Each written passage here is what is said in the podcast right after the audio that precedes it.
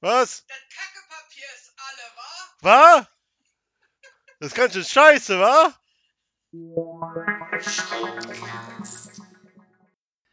Herzlich willkommen zu einer neuen Ausgabe vom Schundcast. Mit Schrecken blicken wir auf den Kalender und stellen fest, es ist schon wieder eine ganze Weile her. Äh, der letzte wurde im April 22 veröffentlicht.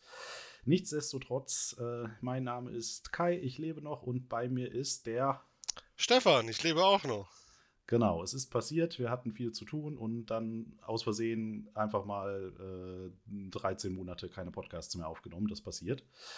Ähm, das, äh, die Zahl habe ich mir jetzt komplett ausgedacht, weil Mathe ist nicht so. Nee, Ähm, es ist auf jeden Fall, ja, also gefühlt vor Jahren. Ähm, Zwei Jahre fast. ja, oh Gott. Ähm, jedenfalls ist es aber jetzt gerade in der echten Welt Anfang Januar 2024 und ähm, ja, das Jahresende haben wir verpasst, aber ich habe gehört, man darf auch im äh, Jahresanfang, im Januar, noch Jahresrückblicke machen. Wir könnten natürlich auch direkt äh, zwei Jahre zurückblicken und das alles zusammenpacken. Ähm, also Stefan, mal, mal ganz schnell deine äh, Top 3 der medialen Ereignisse seit Mitte 2022. Go. Oh Gott. Ähm, da bin ich jetzt nicht vorbereitet. Top 1, Star Trek Picard. Für mich Medienereignis. Äh, Top 2 und 3 müsste ich jetzt tatsächlich drüber nachdenken. Müsste ich Also ich- tatsächlich drüber nachdenken. Also ich bin jetzt davon ausgegangen, dass eines davon deine ähm, Babylon 5 Blu-ray-Box Ja, sein die wird. auch. Ja, ja, da habe ich lange drauf gewartet. Jetzt kann ich endlich äh, die Frisur von Londo Molari im glorreichen HD sehen. Ja, also es ist, das ist wie andere Leute einem äh, Fotos von ihren Neugeborenen schicken, schickt Stefan, schickt Stefan einem Fotos von einer liebevoll im Arm gehaltenen äh, ähm, Babylon 5 Blu-ray-Box. Ja, aber die Box war shit. Die Inhalt ist gut. Die Box ist shit. Ich musste sofort mir Ersatzboxen dafür machen, damit ich auch äh, die liebevoll im Arm halten kann. Damit Ich meine, fair, fair enough. Die meisten Babys, wenn sie rauskommen, sind halt äußerlich auch erstmal Shit. Ja, ähm, Ja. und, und Kartoffeln und machen hauptsächlich Shit. Äh, ja, aber es, es, es geschehen noch Zeichen und Wunder. Babylon 5 existiert weiterhin. Damit haben wir zwei von drei. Was war, jetzt darfst du dir noch ein drittes aussuchen. ein drittes. Ja, das ist schwierig. Was Barbie. war überhaupt in den Jahren? Barbie. Barbie. Barbie-Film. Ich war sehr überrascht, wie sehr gut mir dieser Film gefallen hat. Also, da hätte ich nie gedacht, als er angekündigt wurde, dass ich, äh, also, dass ich nochmal Bock haben würde, sagen, den will ich nochmal sehen. Ich habe ihn Ja, noch nicht seitdem wieder gesehen, aber ich werde es bald nachholen. Sehr gut. Ja, dieses ganze Barbenheimer-Ding war auch, auch äh, sehr intens. Ich, ich war dann sogar in Oppenheimer im, im IMAX das erste Mal und dachte so, wenn, wenn Christopher Nolan äh, das Medium im Alleingang am Leben erhält, dann muss man da halt auch mal reingehen. Äh, war, war gut laut, hauptsächlich. Ja, das glaube ich.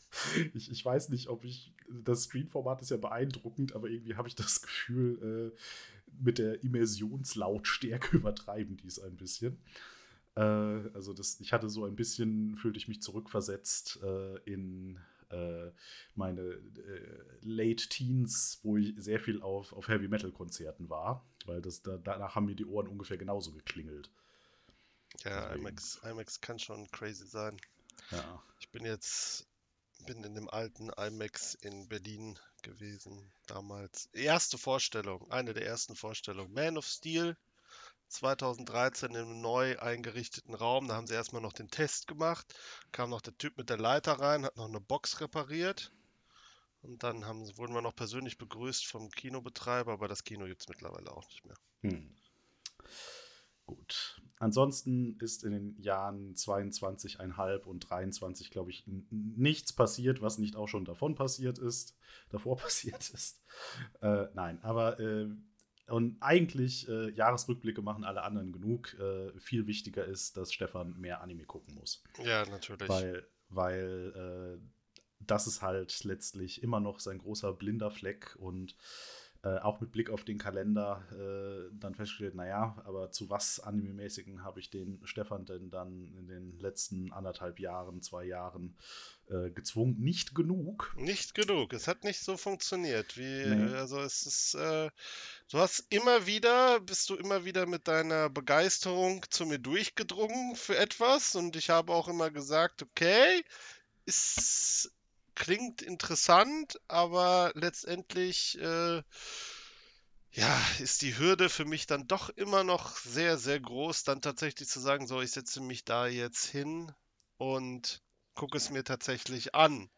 Ja. Aber, äh, weswegen wir auch hier sitzen, zwei Dinge habe ich halt äh, zuletzt dann tatsächlich mal geguckt. Eins sogar komplett gesehen und eins äh, habe ich angefangen, es zu gucken. Da werde ich vielleicht auch ein bisschen länger für brauchen. Äh, ich werde das bestimmt auch noch weiter gucken. Ja, weil ich habe da nämlich so gedacht, na gut, ähm, es ist gerade eine sehr ergiebige ähm, Herbstseason, ist es ähm, im, im Anime-Kalender. Also jetzt im Januar geht die Winter-Season los. Ähm, äh, an Animes durch und da waren ein paar interessante Sachen dabei und auch im äh, ganz 2023 davor gab es ein paar interessante Dinge und da habe ich dem Stefan einfach mal so eine kleine Liste geschrieben. Äh, ich weiß genau, zwei Sachen hat er sich ernsthaft mit beschäftigt. Eine Sache ist er hart von abgebounced, da freue ich mich gleich noch mehr drüber zu hören. ähm, und dann habe ich vielleicht noch äh, ein paar Honorable Mentions, die ich noch anhängen kann über Dinge, die ich cool fand äh, wo Stefan bis jetzt noch nicht zugekommen ist. Ja, vielleicht Und- musst du mir das auch anders pitchen. Ja, ja, wir versuchen es. Also, also ich, ich, ich habe da gleich Großes vor. Nein, ähm, also, aber ähm, fangen wir vielleicht äh, an mit dem äh, vielleicht größten Überraschungserfolg, der auf Netflix lief, dann vor ein paar Monatchen. Ähm, und gleichzeitig auch auf vielen Anime-Top-Listen der hochkontroverse Eintrag, nämlich Blue Eye Samurai. Äh, was tatsächlich dann deswegen kontrovers ist, weil es halt eine amerikanische Produktion ist, äh, hängt dann aber ein japanisches Studio dahinter und dann, dann, kommen wieder die ganzen Puristen äh, an, die sagen, "Hm, nein, das ist aber nur Anime, wenn das in Japan von Japanern mit Japanern und äh, mit japanischen Kühen produziert wurde äh, und so weiter. In in der Frankreich ist auch noch mit drin. Ja, das auch noch, ne? Nein, aber. Anime ist nur echter Anime, wenn er aus der Anime-Region in Japan kommt. Ja, das Ähm. wird dann natürlich angebaut, ne? Ja, und ähm, nein, aber Blue Eye Samurai, muss man auch fairerweise sagen, ist auch ein bisschen anders. Und da das die Show ist, wo du mir gesagt hast, die du sogar komplett geguckt hast, Ja. er, erzähl doch mal kurz, äh, wo, worum da geht. Also, wenn ich Blue Eye Samurai beschreiben würde, dann ist das für mich so eine Art Mischung aus Kill Bill, Last Samurai und halt diesen ganzen Shogun Samurai-Filmen, die ich halt so früher so mal als Kind gesehen habe. Ich weiß nicht, ob das jetzt Shogun, ob das jetzt die richtige Bezeichnung ist, äh, aber halt diese, naja, also halt, Mehr, mehr so, mehr so, mehr, so, ähm, mehr so Kurosawa oder mehr so Ja. Richard Chamberlain? es ist mehr Kurosawa, würde ich sagen, als Richard Chamberlain. Ap- Apropos, äh, hast du mitbekommen, dass äh, Shogun ein Remake kriegt? Nee, habe ich nicht. Als Serie. Es, es, äh, es gibt schon einen sehr grimdark Trailer dafür. Also ist es Ähm. Blue Eyes Samurai ist auf jeden Fall ein sehr gory. Also deswegen wir, war auch so diese, diese, na, die, diese äh, Assoziation mit Game of Thrones äh, kam da mir sehr krass Hm. Durch, was halt so das Feeling angeht, weil das ja halt auch so spielt ja irgendwie im 17. Jahrhundert, glaube ich, Japan, als Ja. Japan sich äh, komplett abgeschottet hat zur Außenwelt. Das ist, glaube ich, so die, diese Premise. Es gibt eigentlich, deswegen, äh, das ist wichtig für den Plot, weil der Hauptfigur ist äh, Misu.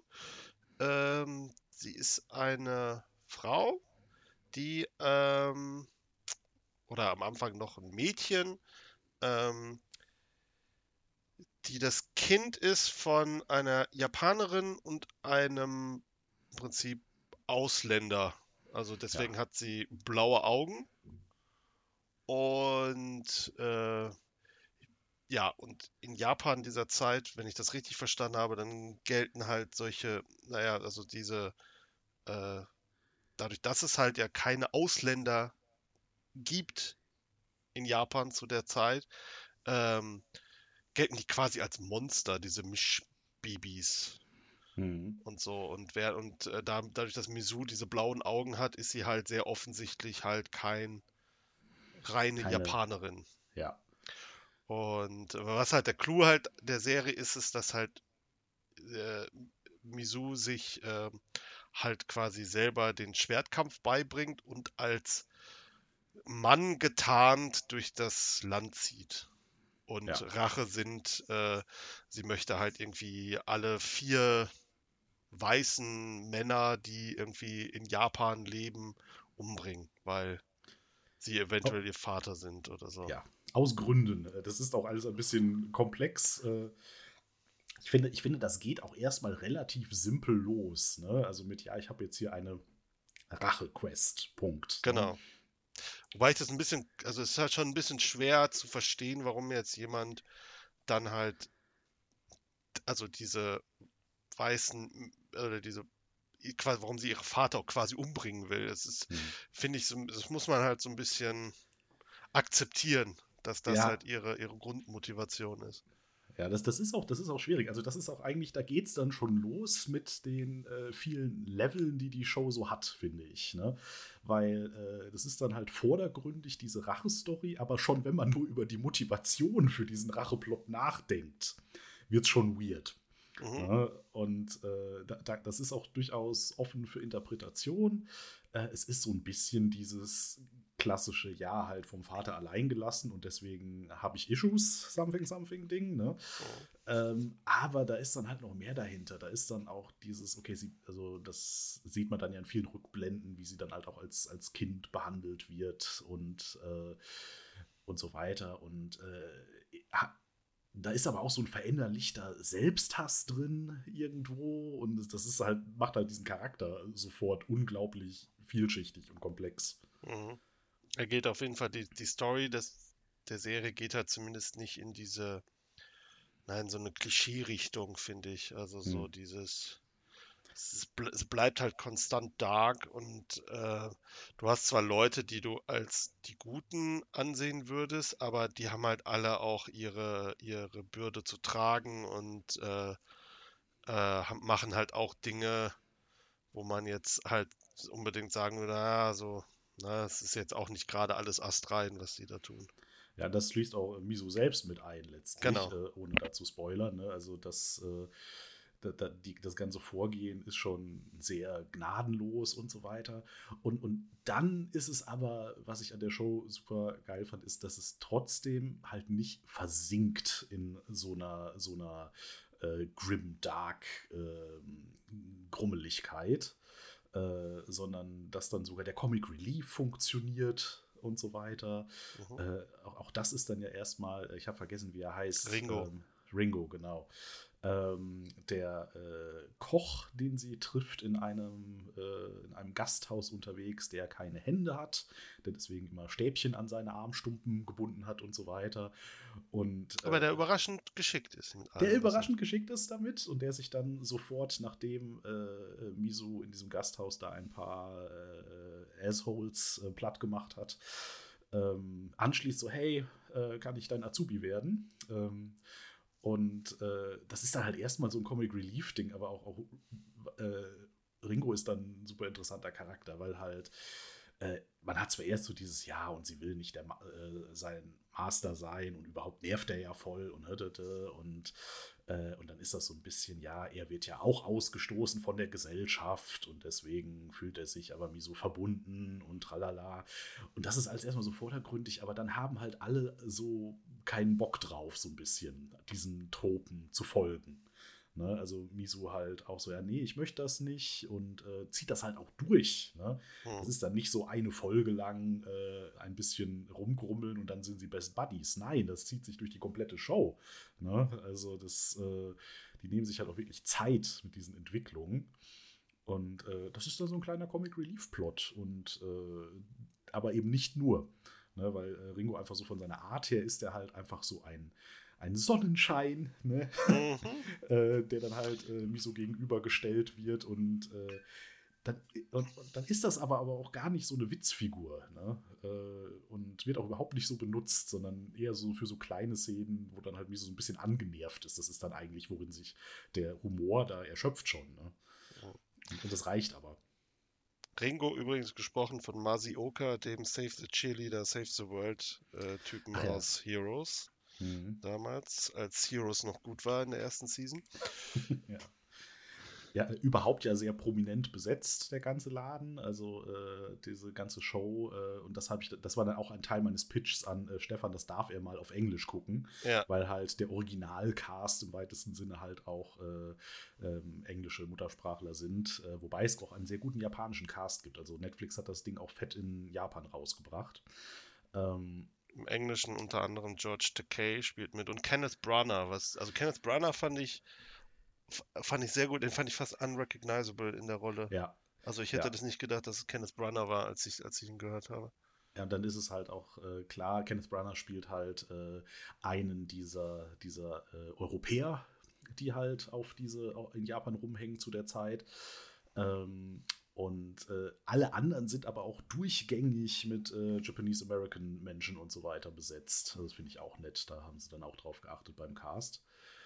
Und äh, ja, aber es ist äh, sehr prominent, kann man sich gut anhören. Und äh, ja, Es ist auf jeden Fall Ich- für mich persönlich ist tatsächlich diese englische Synchro sehr hilfreich, um in dieses, um halt einfach in diese Welten besser reinzukommen, wenn ich dann Mhm. halt, wenn ich das halt auch auditiv verstehe, was die sagen und ich es nicht halt nachlesen muss. Weil das ist halt immer so, Ja. ein- ich merke das immer noch gerade im Vergleich zu der anderen Serie, die wir gleich noch besprechen. Das ist halt immer anstrengender für mich, das zu machen, weil ich häufig nicht immer alles mitkriege, weil ich auch Mhm. mal nicht direkt immer zum Fernseher gucke oder so. Und dann ja. immer so, oh, warte, jetzt war ich gerade kurz wieder für zwei Sekunden weg. Ja, also man, man muss ja sagen, äh, Dubs sind ja auch besser geworden. Aber das, also äh, Blue Eye Samurai fällt halt da so ein bisschen raus, weil es halt direkt dafür produziert wurde. Das merkt man halt auch, Ähm, natürlich. Genau. Andere Shows, da gibt es auch mittlerweile Simul-Dubs, also auch äh, die Shows, über die wir gleich noch sprechen, die gibt es auch schon auf Englisch. Mhm, Ka kannst du dir eventuell dann sogar mal auf Englisch angucken, was du davon hältst. mhm.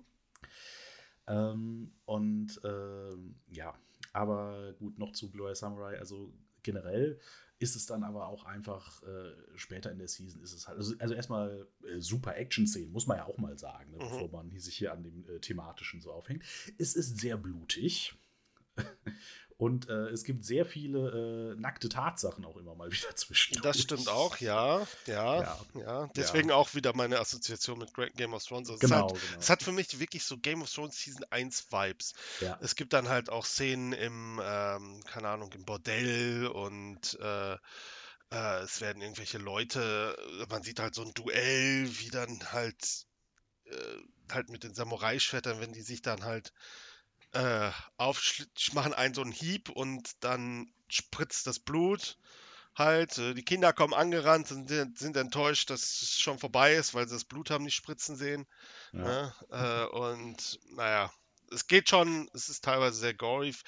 Für meine Frau war es ein bisschen zu gory teilweise, muss ich sagen, aber ähm, Ja. wir haben es halt auch komplett zu, zusammen geguckt. Also, Ja. Ja, also das stimmt. Also ich meine, das, da soll halt letztlich auch so ein bisschen aber die erwachsene Crowd nochmal so explizit mit abgeholt werden. Ne? Dass es halt eben wirklich ein Samurai-Slasher-Ding ist dabei. Und, äh, und aber auch da dann wieder andere Sachen dahinter gepackt. Also äh, auch, auch, auch die Bordell-Szenen waren auch wieder super interessant, einfach was das dann über irgendwelche Charaktere ausgesagt hat äh, und so weiter und überhaupt und letztlich die auch Gesellschaft. Kämpfe. die Gesellschaft auch, genau. Er ist sowieso eine hochinteressante historische Periode in, in Japan gewesen, diese, diese komplette ähm, äh, Grenzen zu Zeit, die sie dann, ich glaube, das hat über 100 Jahre gedauert, ich bin mir gerade nicht sicher. Ähm, auf jeden Fall hatte der damalige Emperor halt wirklich dicht gemacht und deswegen ist das Setting halt auch ähm, relativ realitätsnah und es ist halt aber auch dann nicht so, ein, so ein Hochglanz-feudales äh, Japan, sondern es ist alles sehr dreckig und oh. äh, ein weiterer Charakter, die äh, ähm, ein, äh, bei Hofe aufwächst und dann da abhaut, äh, dann hat die auch Probleme damit, dass ihre Klamotten langsam dreckig werden und dann Prinzessin Akemi. Prinzessin Akemi, genau. Ähm, was dann noch so ein parallel laufender Plot ist, ganz lange, der dann erst äh, gegen Ende sich so ein bisschen zusammenfindet und auch super interessant ist. Ähm, ja, der ist verbunden mit der Misu über den, ähm, den Verlobten. Der Verlobte von ihr heißt äh, Tai Taijin. Ja. Und der ist quasi so ein hoher Samu Samurai, ist er schon Samurai? Oder ja, ist ich bin äh, mir gerade mit den äh, formalen Details. Ja, ist auf jeden Fall so ein, so ein großer Schwertkämpfer. Ja. Und äh, die möchte den eigentlich heiraten und möchte halt nicht verheiratet werden an irgendeinen anderen Shogun-Familie, äh, die eine Sh Sh hm. Shogun ist, um halt irgendwelche Allianzen zu machen, sondern möchte den heiraten und dann lässt sie sich halt, also das ist halt ganz am Anfang, ist so die Prämisse, ähm, dann beackert sie ihren, ihren Vater, dass sie doch, äh, dass sie doch lieber wen anders heiraten will und dann verspricht er ihr quasi den, da ist er auch eigentlich ganz glücklich mit. Äh, und dann kommt halt Misu und macht, ich weiß nicht mehr genau was, also er, er muss, er kämpft halt kurz mit ihr. Ja. Und äh, sie besiegt. Wird ziemlich ihn. platt gemacht. Genau. Ja. Äh, und äh, ja, dadurch hat er halt so, hat er halt an Ansehen verloren und äh, dann ist er halt nicht mehr geeignet für sie als, als Ehemann und dann rennt sie halt weg. Und ja, der, aber, ja. der Taijin ist halt auch noch äh, verbunden mit Misu, weil das weiß er nicht, aber er war halt quasi ein Bully äh, von ihr als Kind. Ja. Damals auf dem Dorf. Auf dem Dorf. Ja. Was aber auch noch wieder dann interessant ist, ne, ähm, Taigen spricht man es, glaube ich, aus. Also Taigen äh, äh, lässt auch Akemi gar keine Chance, irgendwie an dieser ganzen Situation zu arbeiten, sondern haut auch sofort ab und versucht, äh, ein, ein Rematch zu kriegen. Genau. Und keine Ahnung was. Und was halt auch, das ist halt so sein Arc, ne, dass er halt so total fokussiert auf seinen Ehrverlust ist und äh, dann halt eigentlich nur die ganze Zeit als so, so ein Antagonist da hinter denen herrennt und versucht da irgendwie wieder neu äh, Prügeltimes einzuleiten und ähm, dann aber auch, und alle Charaktere lernen so ein bisschen was über sich. Ne? Mhm. Ne? Alle, alle entwickeln sich und ähm, ohne da jetzt ins Detail zu gehen, äh, weil ähm, wir wollen da letztlich ja doch eine Cook-Empfehlung aussprechen, glaube ich. Ähm, da, da, das ist wirklich eine Freude, was mit diesen Figuren so passiert. Und sie sind alle sehr glaubhaft und so, so dramatisch und klischeehaft, diese Ausgangspunkte da sind. Mhm. Ne, so, so viel menschliche, ähm, menschliche Realität wird da halt reingepackt und das äh, macht halt wirklich Spaß. Und eine also zweite also, Season ist, glaube ich, auch schon bestätigt. Die ist, glaube ich, schon bestätigt. Also ich bin mir relativ sicher, dass das so ein Drei-Season-Ding wird oder sowas. Ähm, so scheint das auch so vom, vom, vom, vom Pacing her, kommt mir das so vor, äh, ja. dass das so in die Richtung gehen könnte, drei oder vier Seasons. Ähm, ich habe außerdem Vibes, die ich noch davon gekriegt habe, waren hier so ein bisschen Avatar. Also nicht die blauen Typen, sondern die ah, okay. äh, Animationsserie ähm, mit äh, dem Herrn der Elemente, die jetzt übrigens auch sehr bald ihr erneute Live-Action-Remake kriegt. Diesmal vielleicht nicht ganz so furchtbar. Er erneute? Es gab doch nie einen Realfilm. Oh doch. Oh doch. ich habe ihn ja nie gesehen. Ich habe ihn auch mit Avatar nie. Also ich habe ein paar, paar Folgen Avatar gesehen. Ähm, ähm, ich weiß auch nicht, warum wir da abgebrochen haben, ähm, aber ich glaube, die Realserie werde ich mir mal ansehen. Aber ja. ich habe immer nur Gutes gehört vom äh, Avatar-Kinofilm, dass es das Beste äh? ist, was jemals produziert wurde. Nicht. Ja, ich war sogar im Kino dafür. Oh. Ja, ja, es war schon schlimm. Also, ähm, ja. Aber da konnte selbst M. Night Shyamalan, oder wie man ausspricht, vergessen. M. Night Shyamalan. Shyamalan, ja. Ähm, das nicht retten und warum zur Hölle der da an diesem Projekt saß, ist mir bis heute ein Rätsel. Ähm, die Netflix-Serie ist zumindest von den Production Values haben sie sich sehr der Animationsserie angepasst, aber dann sind jetzt auch schon wieder die Original Creators, die eigentlich mit dabei waren, wieder abgesprungen. Jetzt sind alle wieder so, oh, Was heißt das jetzt? Ist das alles schrecklich jetzt wieder? Man weiß es nicht. Ne? Aber äh, generell Netflix ja ganz groß äh, in Animation, aber auch in Live-Action-Animation. Äh, ja, mit äh, One Piece haben sie. One Piece, genau. Das war auch, glaube ich, eine Netflix-Sache. Genau, da One ich, Piece. Da habe ich die erste Folge von gesehen, da bin ich noch nicht reingekommen, würde ich aber vielleicht auch nochmal eine Chance geben. Ja, ja One Piece ist, ist schwierig, ähm, aber um, um, damit auch äh, vielleicht einfach kurz das mit reinzunehmen. Es war tatsächlich ein großes Event. Also, das war jetzt die eine Live-Action-Anime-Adaption, an der eigentlich niemand ernsthaft was zu meckern hatte, dann, als sie raus war. Äh, also, das ist äh, selten. Also, wenn man es, es, gab ja davor von Netflix so diverse Sachen. Auch Full Metal Alchemist haben sie auch Live-Action adaptiert. Habe ich mir den ersten Film auch angeguckt, war so, ja, okay, ist it's fine, aber schon ein bisschen shit. Äh, die zwei Sequels, die noch produziert wurden, habe ich mir gar nicht mehr angeguckt. Ähm, und One Piece äh, habe ich halt von Anime gar keine Ahnung, weil, nee, sorry, die äh, mittlerweile 1200 Folgen, da wollte ich jetzt nicht noch einsteigen für. Ähm, aber selbst das Problem wird ja jetzt gelöst. Hast du das mitbekommen? Nein. One Piece wird geremaked, der Anime. Okay. Äh, Netflix tatsächlich äh, produziert The One Piece als eine, ja, äh, kein Scherz, als eine neue Anime-Serie, die halt tatsächlich die Geschichte nochmal von Anfang erzählt, die voraussichtlich dann auch ein bisschen äh, gestrafter erzählt wird. Und das läuft dann parallel zu der noch laufenden Produktion der Originalserie. Okay. Der und äh, das wird sehr gemischt aufgenommen, weil einerseits, naja, soll man vielleicht die eine Serie erstmal fertig produzieren, die ja auch sehr schön ist mittlerweile, seit, sie, äh, seit zehn Jahren ungefähr. Äh, davor war das Budget nicht hoch genug. Ähm, andererseits so, ja gut, äh, an diesem Remake sind aber ist auch ein sehr renommiertes Studio mit involviert und so weiter, also wird es wahrscheinlich geil. Äh, deswegen, also ich freue mich so ein bisschen, dass ich auf die Tour dann tatsächlich bei One Piece der Anime nochmal einsteigen kann. Ja, aber da merkst äh, du mal, wie das ja. ist, ne? Wenn du dann, das ist halt, weil wenn du hörst 1200 Folgen, das ist halt schon ein Brett. Ne? Ja, also. ja, nee, also das, ich, ich gucke ja auch nichts mehr, was mehr als 50 Folgen hat und das auch nur extrem selten. Also wenn man halt irgendwas schon von Anfang an verfolgt, dann komme ich auch mal über diese Zahlen drüber, aber das kriege ich dann ja auch über Jahre hinweg äh, in einzelnen Staffeln. Mhm flüstert. Ja, ja, ja.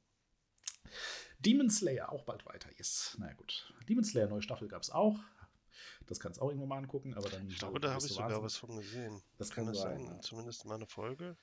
Ja. Das ist aber schon etwas her. Ja.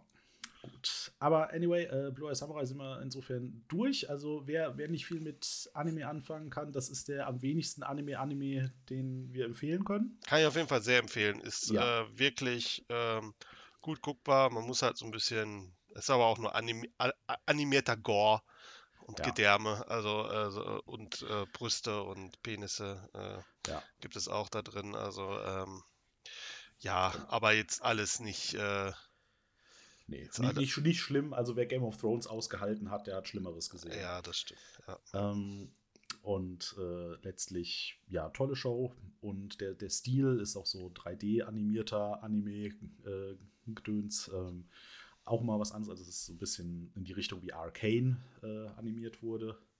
Und hat äh, auch wenig von diesen, ähm, naja, von diesen, also es ist halt amerikanisch erzählt, man merkt ja. das halt schon. Also ja. es ist halt nicht jetzt, äh, es gibt nicht diese, diese Darstellung von emotionalen Ausbrüchen in dieser verniedlichten Zeichenform, wie es halt in, äh, in, in, in, in richtigen Animes äh, dann halt schon mal so gibt, mhm. sondern es bleibt halt alles in dieser, ich würde sagen, dark, gritty Realism World. Also es ist jetzt halt, ja.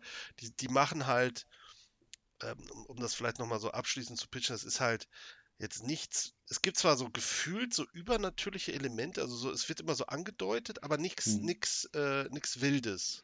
Ja. Also es ist eigentlich relativ down to earth und äh, gleichzeitig halt auch, man merkt zum Beispiel so, die, die Hauptfigur muss halt auch richtig leiden die ganze Zeit. Ja. Also es ist halt nicht so, oh, geil, Misu ist jetzt geilste Samurai-Kämpferin der, der, des ganzen Landes. Zu einem gewissen Grad ja, aber muss auch richtig einstecken und äh, also äh, es ist halt nicht selbstverständlich, dass sie alles überlebt, was da passiert und äh, ohne die Hilfe von ihren Freunden und äh, Verbündeten oder sowas wäre Ja, da auch schnell Feierabend gewesen.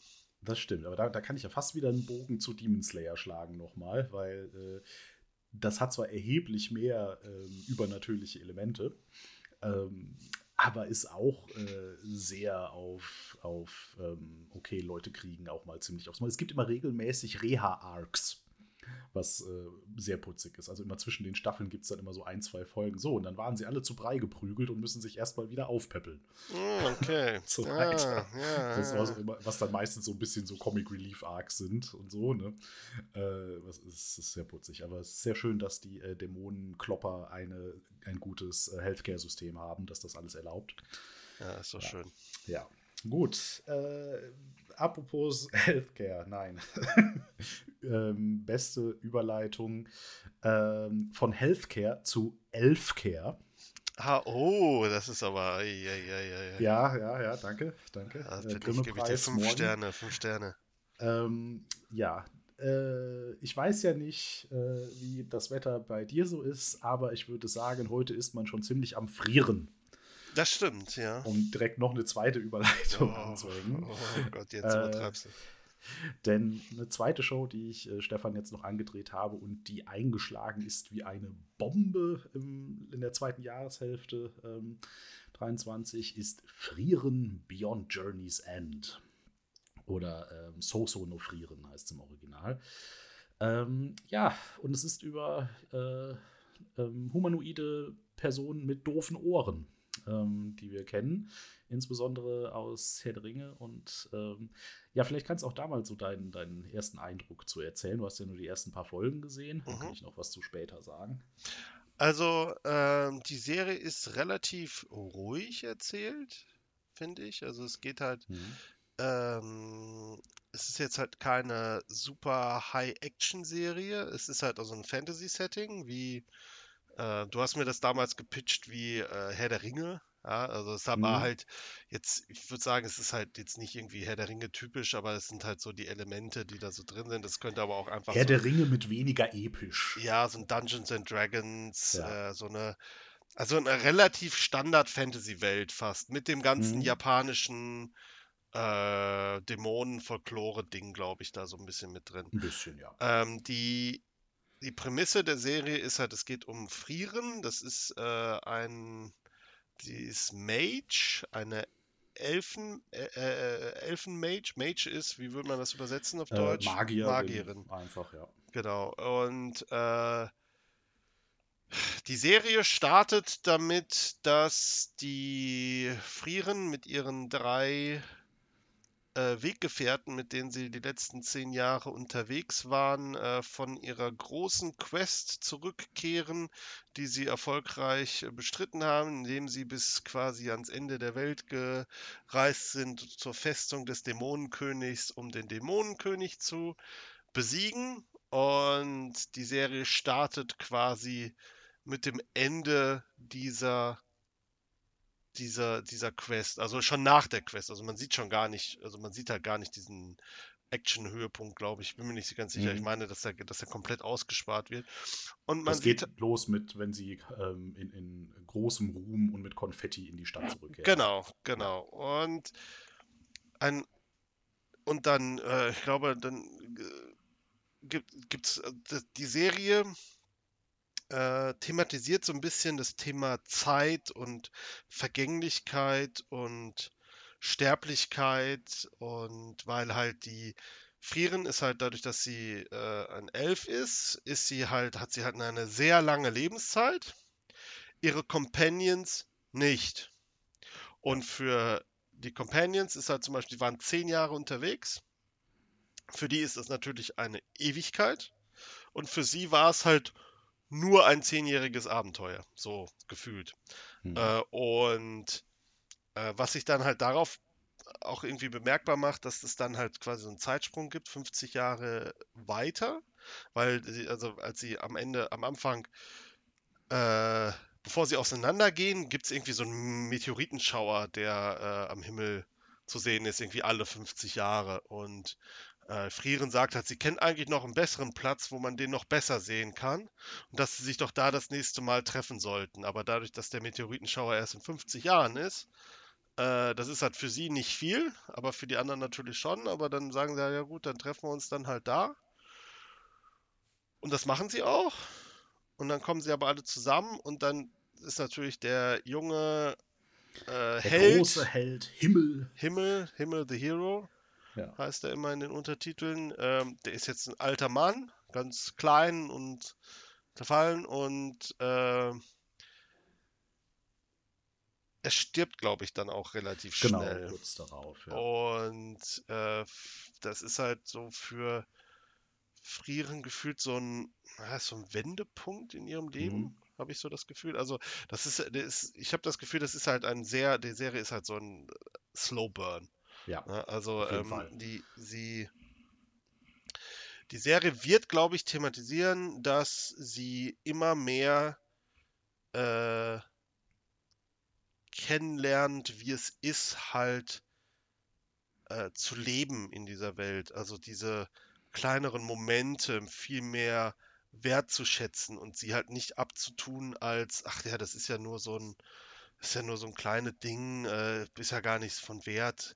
Macht ja überhaupt keinen Sinn, dass ich mich damit beschäftige. Irgendwann ist sowieso alles, ist sowieso alles schnell weg, wieder weg, weil was sind denn schon 50 Jahre oder 10 Jahre oder sowas? Ist ja, das ist ja alles, ist ja alles nichts. Also und sie, hm. sie, sie lernt, glaube ich, jetzt im Verlaufe dieser Serie so ein bisschen diese sich selber so ein bisschen kennen und ihr die Verhältnis, Verhältnis zu ihrer zu ihrer Umwelt, zu ihren Freunden und was sie darüber denkt, was sie damals gehabt hat mit dieser Quest, die sie da hatte und wo sie sich damals eigentlich gar nicht die Zeit genommen hat, um das so richtig zu genießen, so ungefähr.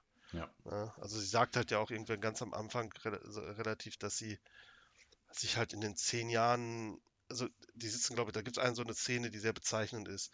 Ähm, da sitzen sie alle an einem Tisch und unterhalten sich. Das glaube ich auch dann, nachdem sie fertig sind äh, mhm. mit der Quest. Und äh, die anderen wissen ganz genau, was die das Gegenüber mag, also essen mag, trinken mag und so weiter. Und äh, sie hat sich damit halt überhaupt nicht auseinandergesetzt in den zehn Jahren, weil das halt für sie überhaupt nicht wichtig war. Und äh, sie hat mhm. das Gefühl gehabt, als ob sie, als ob sie halt irgendwie gar nicht richtig äh, die Zeit genutzt hat, um ihre Kameraden so richtig kennenzulernen. Und ich habe das Gefühl, dass sie, dass halt die Serie dann halt versucht, das irgendwie zu korrigieren mit der Zeit, dass sie halt genau. kennenlernt, wie das halt war und damit sie halt auch äh, emotional ein bisschen mehr Zugang bekommt zu ihrem Dingens. Genau, also Slow Burn ist halt auf jeden Fall das richtige Stichwort. Also man weiß am Anfang so gar nicht, wo das überhaupt hin will.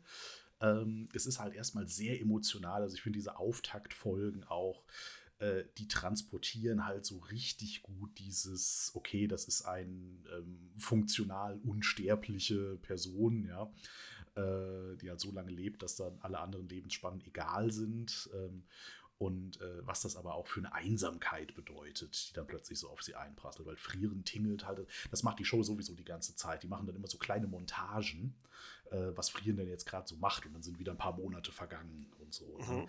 das, sind dann nur, das sind dann nur so 20 Sekunden Animation. Ne? Das sind dann super schöne kleine Vignetten, einfach nur so hier ein Monster gekloppt, da Tränke gekauft, dann noch ein Monster gekloppt, dann in denselben Shop zurück, aber jetzt hat der äh, Potion-Verkäufer graue Haare, also ist es wohl ein paar Jahre später. Mhm. Und das, das, das, passiert dann in Sekunden. Ne? Genau. Und, und das transportiert halt wirklich, wirklich toll dieses, dieses, äh, dieses Gefühl einfach und diese, die, dann denkt man halt so, oh ja, oh, ja, das ist schon eine völlig andere Perspektive auf Existenz. Und ja, wie du schon sagst, äh, der, der, der Tod von, von Himmel, äh, da wird dann halt auch so ein bisschen so eine äh, nie erfüllte Romanze angedeutet, immer mal wieder äh, ist dann für sie auch so ein, so, ein, so ein Turnaround, wo sie dann halt sagt, okay, also irgendwo habe ich da was verpasst, da, bei der Beerdigung bricht sie auch in Tränen aus, obwohl sie sonst immer so ganz äh, stoisch ist. Ne? Und ja, und weiter geht es dann ja tatsächlich äh, damit, dass äh, sie dann eine neue Party aufbaut, mehr oder weniger. Soweit bist du nämlich jetzt schon so langsam gekommen, ne? Ja, genau. Also ich bin halt, glaube ich, Folge 5. Da geht das, glaube ich, jetzt so langsam los. Ähm, Mhm. äh, sie hat ja irgendwann noch von ihrem anderen Partner von Namen, den Namen hat mir gerade Das ist der Priester Heiter. Heiter, genau.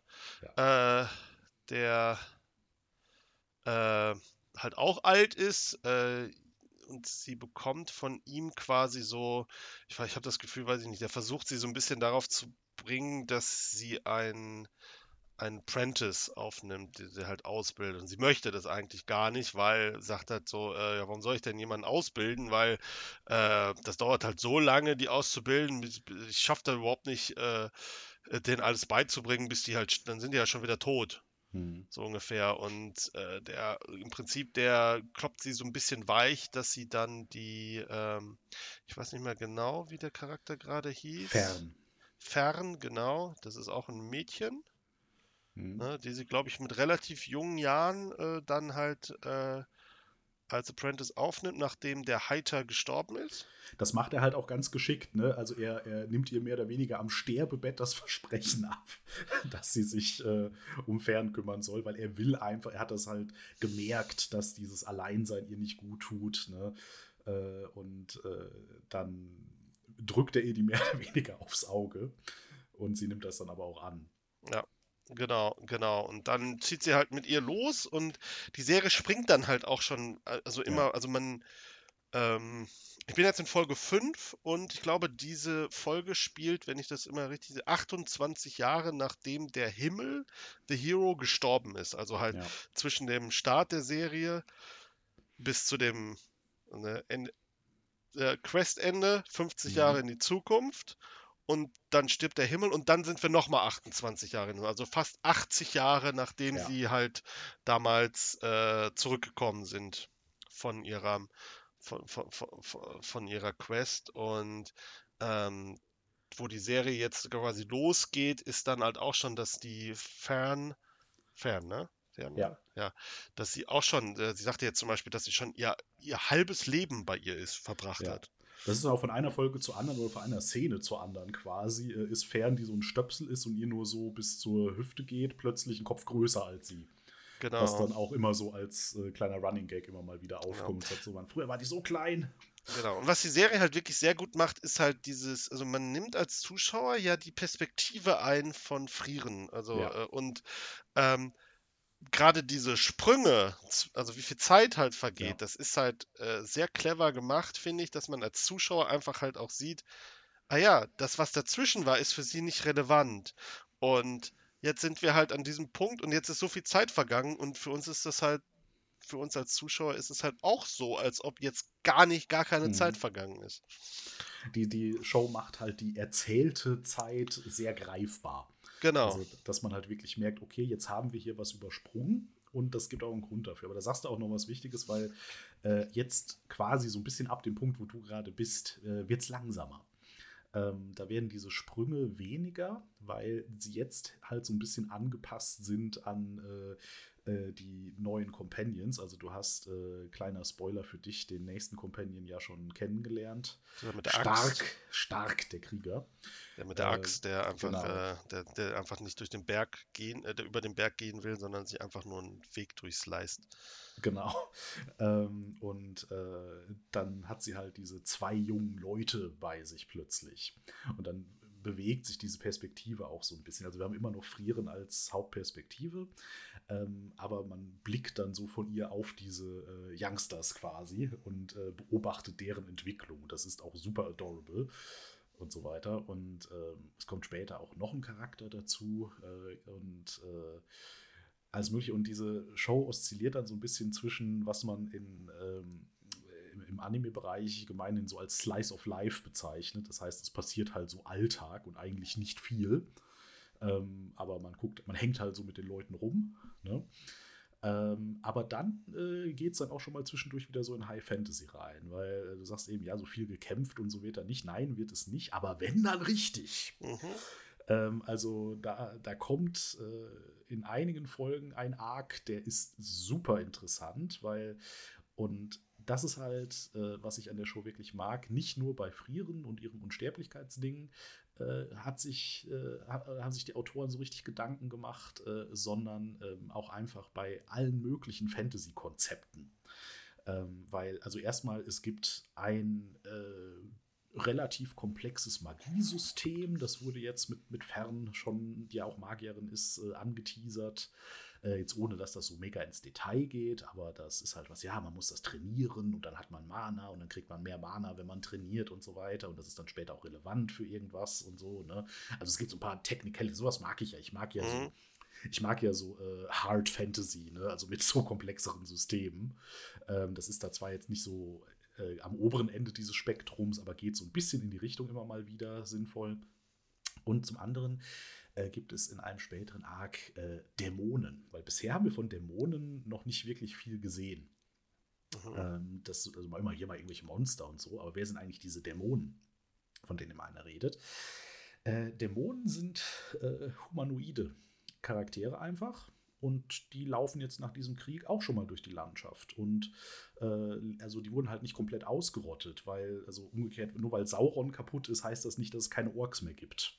Ja, aber, der, so aber, der, aber der, Boden ist doch unter den Orks allen weggebrochen. Ja, da, deswegen, deswegen hinkt der Herr der Ringe-Vergleich dann so ein bisschen, weil Herr der Ringe ist halt so ein klassisches Epos, wo es dann am Ende auch so eine äh, sehr äh, und dann haben die griechischen Götter draufgehauen und alles war vorbei. Ja, aber Sache ist. Ne? Dazu muss ich sagen, das ist nur die Filmversion. Ja. Die, haben, die lässt es halt so darstellen. Ja. Im, im, äh,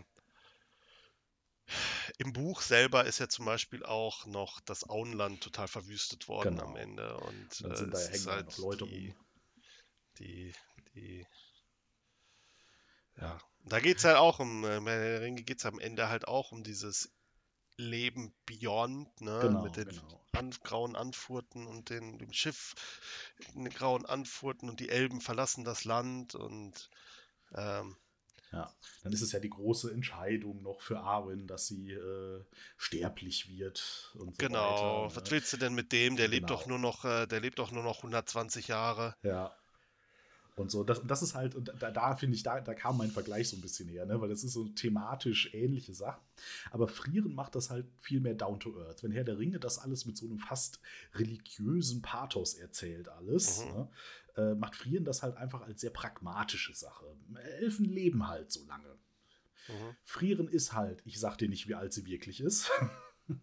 ähm, und äh, Dämonen, nur weil deren Boss weg ist, äh, existieren die halt immer noch. Ne? Und dann ist jetzt 80 Jahre her der Krieg. Und das ist dann so ein bisschen wie mit jetzt, dass die ganzen Nazis alle wiederkommen. Die Leute haben so ein bisschen vergessen. Mhm. Ne? Und, und dann, ja, vielleicht kann man ja mit denen doch irgendwie Frieden machen und so weiter jetzt. Ne? Diesen Restdämonen, die es noch so gibt. Und dann kommt Frieren da rein, ist so, lol, fuck this shit, you know how fucked up these guys are. Ne? Ähm, und das ist auch super interessant, weil dann sie dann so in Konflikt mit der aktuellen Generation der, der, der Menschen gerät, die halt alle so sind, so ja, aber das sind doch auch Dämonen sind doch auch nur Menschen, sozusagen. ne? ähm, die haben halt Hörner auf dem Kopf und sie sehen so ein bisschen aus wie so Tieflinge aus, äh, aus, aus Dungeons Dragons oder so. Ähm, und äh, ja, aber sonst ist es okay. Und dann, und dann, wie aber diese Dämonen dann charakterisiert werden, ist wundervoll, weil ähm, und, und das, das, das, äh, den, den Spoiler musst du dir jetzt antun, aber das siehst du dann noch in echt. Äh, die äh, werden charakterisiert als eigentlich wilde, blutrünstige Bestien, die gelernt haben, Geräusche zu machen, die sie wie Menschen darstellen lassen. Quasi. Das heißt, dass das alles nur Fassade ist dass die halt komplett unzivilisierte Bestien sind, aber halt hochintelligent. Okay. Und das fand ich halt richtig geil. Es ist so, das hat direkt so eine, so eine Creepiness in sich, ne? Also, dass die halt äh, so gut darin sind, Menschen zu faken, dass man glauben könnte, sie hätten was Menschliches, aber halt überhaupt nicht. Ne? Und, und, und das ist halt richtig cool gemacht. Also, da, da hat sich auch jemand an dem Konzept mal richtig drüber nachgedacht und äh, was das eigentlich mal irgendwas weitergedacht. Ne? Das, das äh, fand ich sehr cool und solche Sachen gibt es halt in der Show immer wieder. Naja, und ähm, die halbe Staffel ist jetzt durch. Das ist ein, eine ähm, Zwei-Season-Staffel, also zwei 13 Folgen-Seasons werden es quasi. Und äh, jetzt kommt erstmal der Hogwarts-Arc. äh, und so weiter, weil jetzt machen sie nochmal was ganz anderes zwischendurch. Also die Show ist auch alle paar Episoden wieder irgendwas anderes. Okay. Ähm, weil jetzt, also das geht nächste Woche los. Äh, Frieren fehlt nämlich noch der äh, Magierführerschein. Ah ja, natürlich. Und den muss sie noch machen. Ist da auch eine Eule gekommen, hat sie. Äh, Im Prinzip, äh, das hat sie halt bisher, ist sie nicht richtig zugekommen, trotz Ach, ihrer langen ja. Lebenszeit. Ja. Und damit sie jetzt ähm, weiterreisen können, äh, weil sie haben ja sich eine neue Quest auferlegt, die da so im Gesamtkontext steht, ähm, äh, müssen sie jetzt erstmal einen Abstecher in das schöne Örtchen äußerst machen. Es liegt am äußersten Rand der bewohnten Gebiete. Mhm. Ähm, äh, und äh, da ist nämlich die große Magierhochburg. Und da muss sie sich anscheinend irgendwie noch äh, testen lassen oder sowas. Und jetzt haben wir plötzlich einen Tournament-Arc, was ja auch so ein Anime-Ding ist. Ne? Jetzt, also dann ist es jetzt, ja, und dann muss Frieren sich halt mit anderen Magiern kloppen jetzt aus Gründen. Das machen wir jetzt einfach mal. Und dazwischen sind sie aber wieder fünf Folgen rumgelaufen und haben sich äh, mit der Lebensgeschichte von fünf verschiedenen Dörfern beschäftigt und sowas. Ne? Also das, diese Show hat halt einfach ein unglaublich interessantes Pacing. Weil halt diese, da gibt es so ein paar High-Action-Dinger zwischendurch und dann ist das wieder total chill und man hängt nur mit diesen Leuten rum und freut sich, wie da irgendwelche Charaktere miteinander interagieren. Und äh, also wirklich, wirklich ganz interessanter Genre-Mix. Weiß man schon, wie lange diese Serie laufen könnte? Das, Äh, also ich weiß, es also- basiert auf einem Manga. Der ist noch ongoing. Also der Manga ist noch nicht abgeschlossen. Äh, Das könnten, wenn die Leute Bock haben, einige Staffeln werden. Ähm, Das ist immer so ein bisschen schwierig zu sagen, weil ähm, böse Zungen würden behaupten, dass manch ein Anime eigentlich nur ein Trailer für den Manga oder die Light Novel ist. Das heißt, da wird dann quasi nur eine Staffel produziert und dann sollen die Leute bitte den Rest in Buchform kaufen. Mhm. Ja. Das heißt, das, das, das kommt tatsächlich öfters mal vor. Äh, oder manchmal ist es halt wirklich so logistische Fragen. Ne? Dann geht halt Frieren der Manga gerade so durch die Decke. Ähm, und ja, dann äh, wird halt ein Anime produziert und dann haben sie halt das Source Material eingeholt. Dann machen sie erstmal vier Jahre Pause. Mhm. Ne? Das äh, kommt halt vor. Aber ich freue mich schon, dass es diese etwas längere Staffel hat, weil äh, da werden sie jetzt auf jeden Fall ein signifikantes Stück Lebenszeit von Frieren abbilden können. Und ich freue mich über jedes einzelne komische deutsche Wort, was da im Originalton, möchte ich einmal erwähnt haben, äh, an Namen benutzt wird. Also äh, Frieren, Himmel, heiter und stark waren das ursprüngliche. Ich habe gerade noch was auf Ja. Wikipedia. Lügner gibt es auch. Lügner kommt auch noch, ja. Ja, ja, das ist Lord Lügner. Er ist äh, ein Dämonendiplomat. Sein Name ist nicht Zufall. so weiter. Ja, also das ist halt, manchmal ist das so richtig schön dämlich, aber da hat halt irgendjemand sich äh, ein, ein was überlegt, dass sie das so machen wollen und deswegen haben alle diese geilen deutschen Namen Mhm. mit wechselnd erfolgreicher Grammatik. Ja, ist auf jeden Fall eine Serie, die ich nochmal weiterverfolgen werde. Ja. Und ähm, Also ich finde, es wird halt nicht langweilig, ne? Also, weil äh, ich glaube, da hast du auch was von, eben gerade weil es so unterschiedlich ist, weil es halt so chill ist, aber dann kommt mal ein paar Folgen richtig Wumps, aber dann geht es wieder chill und dann weiß man nie, wie es weitergeht. Und ich glaube, dass das ist vielleicht für dich interessanter äh, als eine Show, die halt nonstop nach demselben Schema durchläuft. Ne? Mhm. Das kann sein, ja. Es ist immer so, also ich, das ist immer so, sowas kann ich immer so, na, eine Folge, zwei, wenn es jetzt super entertaining ist, drei gucken am Stück und dann brauche ich aber erstmal wieder Pause von sowas.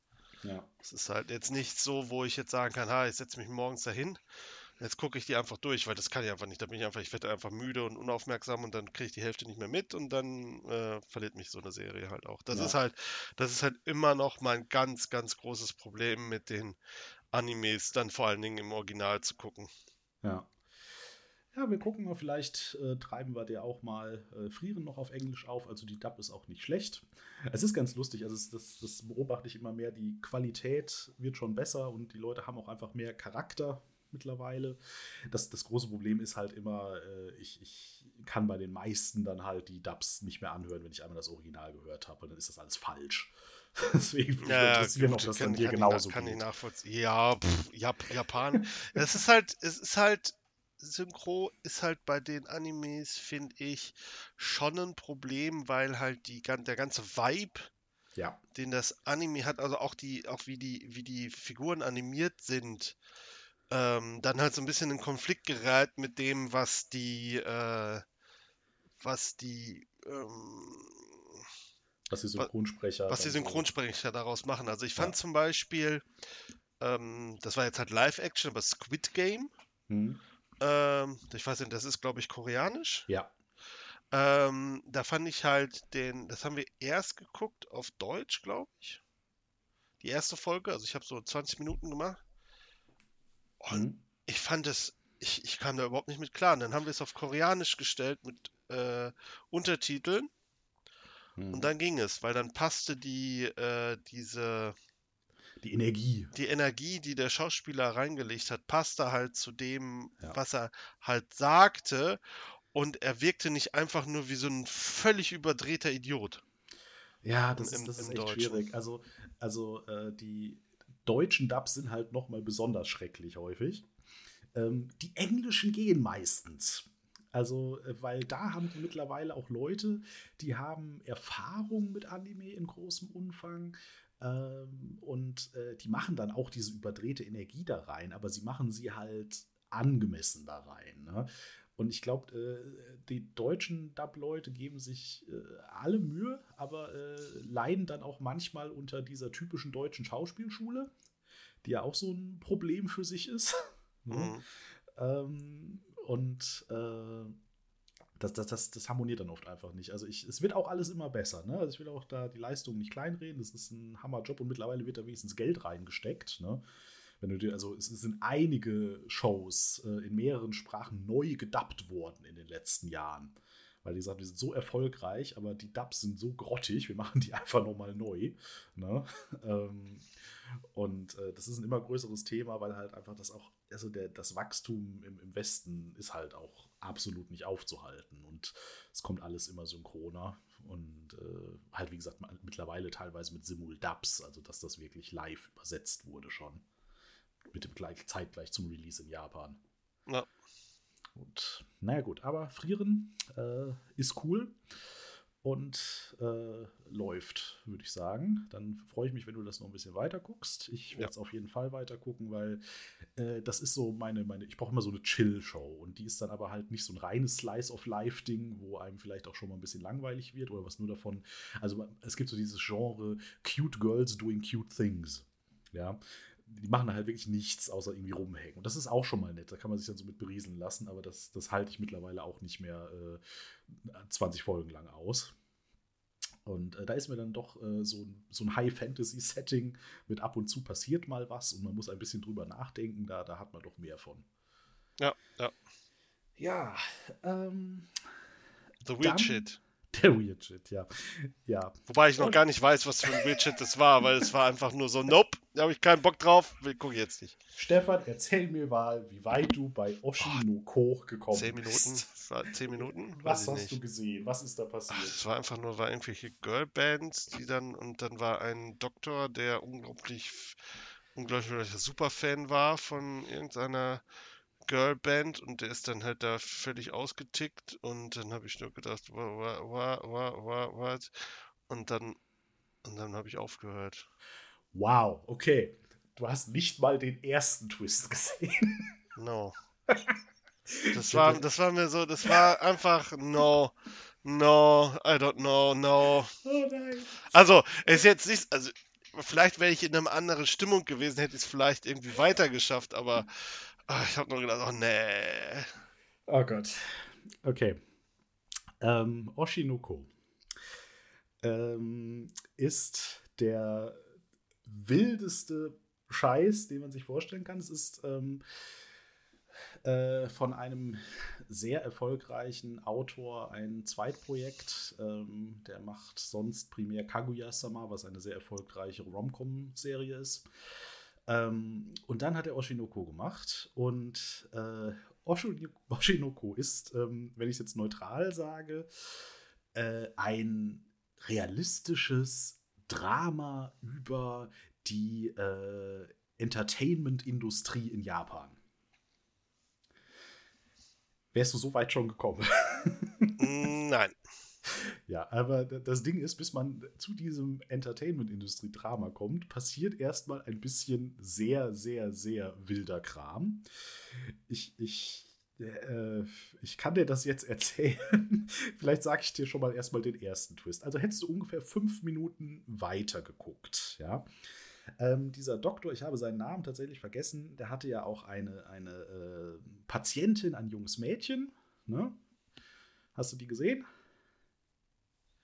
Ja, irgendein, also, äh, also mein, wie gesagt, ich habe aufgehört, also frag mich jetzt nicht, gelöscht, frag mich ja. jetzt nicht nach Details. Ich ja, weiß, da war stimmt. irgend so ein Mädchen, das hat mit diesem komischen Arzt da gesprochen. Ich war, der war Arzt, oder? Genau, er war Arzt. Er Ja, war Arzt in einer Klinik und da war ein Mädchen mit einer tödlichen Krankheit und sie haben gebondet darüber, dass sie beide Superfans von Hoshino Ai sind, äh, einem großen Idol-Superstar. Ähm, er wahrscheinlich ein noch größerer Superfan als sie und es ist sehr niedlich. Ja, ja eigentlich erstmal nur. Mhm. Ähm, und äh, dann, äh, was passiert? Eine neue Patientin kommt in die Klinik. Und wer ist es? Es ist Hoshino Ai. Ah, okay. Ja.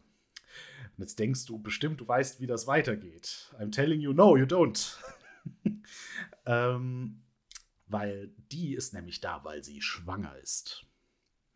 Und das ist natürlich in der Idol-Industrie ein No-Go. Die dürfen ja keine Boyfriends, Girlfriends haben. Schwanger werden dürfen sie erst recht nicht, damit sie müssen immer available für ihre Fans sein.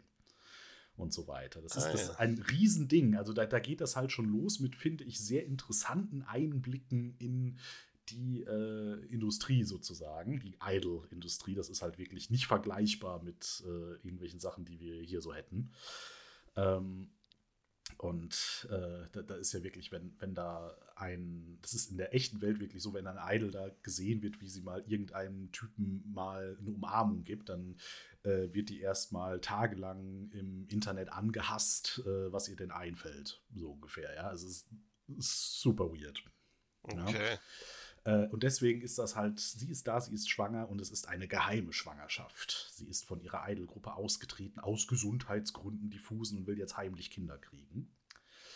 Ähm, naja, und äh, ja, und then shit gets weird. Äh, weil, und damit sind wir ungefähr 15 Minuten in den Piloten. ähm, weil dann äh, ähm, ist ein komischer Stalker-Dude auf dem Klinikgelände. Und der Herr Doktor hat das irgendwie mitbekommen und verfolgt den so nach draußen und wird dann vom Stalker-Dude eine Klippe runtergestoßen und Okay. stirbt. Das heißt, unser Protagonist ist tot. Okay. Äh, und außerdem, ich weiß gar nicht, ob on- oder off-camera, das, äh, äh, naja, auf jeden Fall, dann äh, wacht er wieder auf und wurde wiedergeboren als eines der Zwillingskinder von diesem Idol. Aber mit seinen Erinnerungen an sein bevoriges Leben als Oh. Baby. Oh, okay, ja gut. Ähm, Ja. Und äh, seine Schwester, die auch geboren wurde, gerade frisch, ist übrigens die Reinkarnation des Superfan kranken Mädchens, die leider auch gestorben ist. Ah, okay. Sie wissen das nicht voneinander, wer sie sind. Aber sie sind Babys. Die sind jetzt die, die Kinder von der. von einem, von, von, von Ei und äh, müssen dann und äh, stellen dann relativ schnell fest, hey, wir sind Babys, aber wir können außerdem sprechen und äh, sind also Weirdos und ha, okay, und unsere Mutter ist ein Superstar, cool. Und damit sind wir ungefähr 30 Minuten in den Pilot. Okay. And then shit gets weird. Okay, vielleicht hättest du mir das pitchen müssen, dann hätte ich vielleicht zumindest noch ein bisschen. Ich hätte gesagt, okay, da muss ich äh, noch weiter. Das Ja, wirkte halt so basic nach Ja. so einem. Äh, oh nee, schon wieder. So, das Ding ist, ähm, ich, ich hätte jetzt fast das Bedürfnis, dich diese Folge doch noch gucken zu lassen. Äh, weil äh, der, der wirklich krasse Scheiß kommt dann jetzt erst noch. Okay. Also es klingt unglaublich, es klingt unglaublich furchtbar, aber äh, auch Ja, irgendwie ist- super interessant. Es ist super interessant. Ähm, und in der Hoffnung, dass du vielleicht diesen Pilot doch noch guckst, überspringe ich mal den weirden Scheiß, der dann kommt. Ähm, und gehe zur eigentlichen Serie über. Also, wo dann der äh, Pilot äh, vorbei ist. Und dann sind, äh, wie heißen sie gleich? Äh, Aqua und Ruby heißen sie, nach Edelstein benannt äh, sind mittlerweile äh, äh, Teenager und auch in der Showindustrie. Mm. Aus verschiedenen Gründen. Mm. Ähm, und äh, Das ist dann die erste reguläre Folge. das ist dann die erste reguläre Folge. Ah, okay, ja, interessant. Und das okay, Ganze gut. ist noch eingebettet in Kram der zweiten Hälfte vom Piloten, die ich jetzt weder dir noch den HörerInnen ähm, spoilern möchte. Weil, boy, ist es ein Rollercoaster. Und es ist sehr emotional und es ist a lot. Und dann die reguläre Show ist halt, es gibt halt so eine Rahmenhandlung, die so ein bisschen die Motivation der Charaktere darstellt. Ne? Und im Kern geht es in den Folgen dann aber um so verschiedene Aspekte dieser Show, dieses Showbusiness. Und äh, zum Beispiel, dass das Aqua, äh, was denn der neue Name von dem ähm, Doktor-Dude ist, halt in so ein komisches Big Brother-Casting-Ding reingeht, um da halt irgendwie famous mitzuwerden, weil er braucht ein bisschen Fame, weil er nicht genug Fans hat und so Ah ja. und äh, versucht so ein bisschen Social Media Profile zu kriegen. Und äh, seine Schwester will halt einfach auch ein Idol werden, äh, selbe ihre Mutter und so weiter. Und dann müssen sie aber auch noch mehr Leute casten für diese Idol Group und dadurch kommen dann noch mehr Charaktere rein. Eine ist so ein Kinderstar, aber so ein bisschen burnt out. Das heißt, sie war mega famous, äh, jetzt aber nicht mehr so und will deswegen jetzt einen Karriereneustart machen mit äh, alten 17 Jahren oder something. Äh, und nochmals als Idol versuchen. Und eine ist eine YouTuberin und sowas und möchte jetzt halt aus YouTube raus und auch mal in die klassische äh, Entertainment-Industrie reinschnuppern und so weiter. Und das ist super interessant. Das ist einfach super interessant. Äh, zu, die, das ist unglaublich detailliert recherchiert. Und äh, aber halt eingebettet in diese bonkers Rahmenhandlung, Mhm. zu der ich dir echt nicht mehr sagen darf. äh, trust me, Bro, wie man sagt. Aber ähm, und äh, das ist der Wahnsinn. Also die zweite Staffel ist auch schon bestätigt. Die kommt dann dieses Jahr irgendwann. Und äh, ja, es ist, es ist wild und äh, es ist halt gleichzeitig so eine mystische Darstellung des Showbusiness, weil äh, halt die Kids eben ob, aufgrund ihrer berühmten Mutter haben halt literally Sterne in ihren Augen, weil sie halt Star Power haben sozusagen. Mhm. Ja, sie sind halt richtig krasse ähm, Entertainment-Größen einfach bei Genetics sozusagen. Ähm, und das wird halt auch so dargestellt. Also die haben Sternchen in den Augen, andere haben das nicht. Ja. äh, und äh, ihre Mutter gilt halt auch als so ein Megastar und ähm, dann, das ist halt dann bonkers und komisch, ne? aber dann ist es halt auch, ja, und es ist eine super schreckliche, ausbeuterische, furchtbare Industrie. Und Ja. alle gehen kaputt die ganze Zeit und es ist schrecklich. Ne? und es ist wirklich, wirklich interessant, einfach so als äh, Doku in Anführungszeichen. Ne?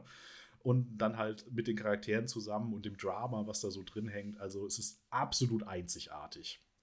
Und Aka Akasaka, so heißt der Autor, äh, äh, hat da halt nach äh, Kaguya-sama, was halt auch so eine sehr einzigartige Rom-Com ist, äh, wieder was völlig äh, Bizarres geschaffen, was aber einfach funktioniert.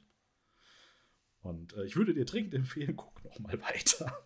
Ja, vielleicht, also ich, vielleicht äh, setze ich mich nochmal hin. Aber der Pilotfilm war auch so lang. Das war halt auch ja, so. ja, das sind halt drei das- Folgen quasi. das war ne? so über eine Stunde und da habe ich gedacht, boah, nee. Ja, lass mich mal Wenn das- gerade was nachgucken. Wenn das jetzt so 20, 20 Minuten gewesen wäre, hätte ich halt sagen können nachher, ich habe wenigstens die erste Folge gesehen. Ja. Und da habe ich gedacht, oh nee. ja. Ganz kurze Pause. Äh.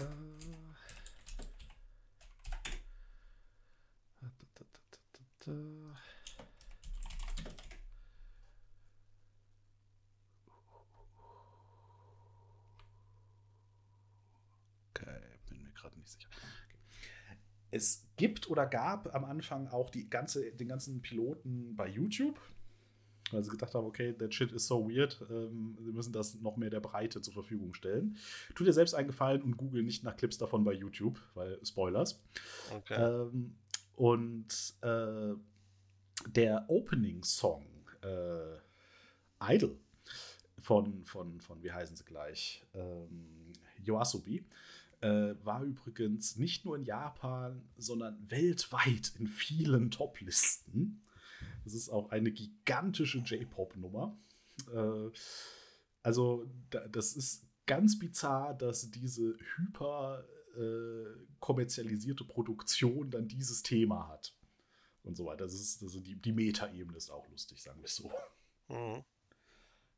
Aber ja gut, ich würde mich freuen, wenn du mal einen Blick reinwirfst, weil ich will einfach nur wissen, was du davon hältst. Weil, äh, Ja, you know nothing yet. Dann ändern wir, dann enden wir diesen Podcast doch auf dem äh, Cliffhanger. Wird der Stefan sich diese Serie nochmal angucken oder nicht? Es ist auf jeden Fall äh, sehr interessant, was du da erzählt hast. Und es, es war jetzt auch nicht unbedingt das, was ich äh, erwartet hätte. Ich Ja. hatte jetzt eher so gedacht, so, oh mein Gott, das geht jetzt um einen äh, Superfan, der die ganze Zeit nur so, "Wow, guck mal da, oh, die sind so toll. Oh. Da hatte ich halt so, das war so, no. Ja, es ist super lustig. Also ich hätte gedacht, du bist vielleicht irgendwie bei der Baby-Reinkarnation Nein, nein, nein, oder nein, so. vorher Weil schon. das war halt einfach super der ganze, ist. der ja. ganze Vibe dieser Serie war halt so in dem Moment, äh, es ging so in eine völlig andere Richtung als das, was ich, äh, was ich zu dem Zeitpunkt hätte gucken wollen. Und dann, äh, Okay. und dann, äh, wie gesagt, äh, ja, Dann- aber dann- der super, der, der, der, der weirde Scheiß macht es jetzt für mich interessanter, gleichzeitig aber auch äh, abschreckender. Also, also, wenn du mir ein Weihnachtsgeschenk nachträglich machen möchtest, zieh dir das, zieh den Piloten einmal rein. Das ist, das ist äh, ein absoluter Rollercoaster und ich kann es allen empfehlen. Ähm, und wenn ihr da mit der Trial von Crunchyroll reinguckt, dann müsst ihr das eigentlich auch in die erste Folge reingehen. Äh, es, es ist äh, ein sehr einzigartiges Teil. Und äh, tanzende Babys mit Leuchtstäbchen, sage ich nur. Mhm. Das ist auch noch nicht der weirdste Teil. Naja. Okay, aber dann hören wir doch vielleicht an der Stelle tatsächlich mal auf. Äh, wir melden uns dann vielleicht mit einer Fortsetzung in irgendeiner Form zurück, weil meine Honorable Mentions lasse ich jetzt auch mal weg, weil es gibt noch ein paar Sachen. Vielleicht kann ich davon ja auch noch ein paar dem Stefan aufdrücken bis zum nächsten Mal. Und dann machen wir dasselbe einfach nochmal und reden nochmal über Oshinoko, ob es weitergegangen ist oder nicht. Ja. Okay. Dann äh, an dieser Stelle vielen Dank fürs Zuhören und äh, wir hören uns dann hoffentlich in weniger als zwei Jahren wieder. Und ich sage bis die Tage. Ja, vielen Dank. Bis die Tage.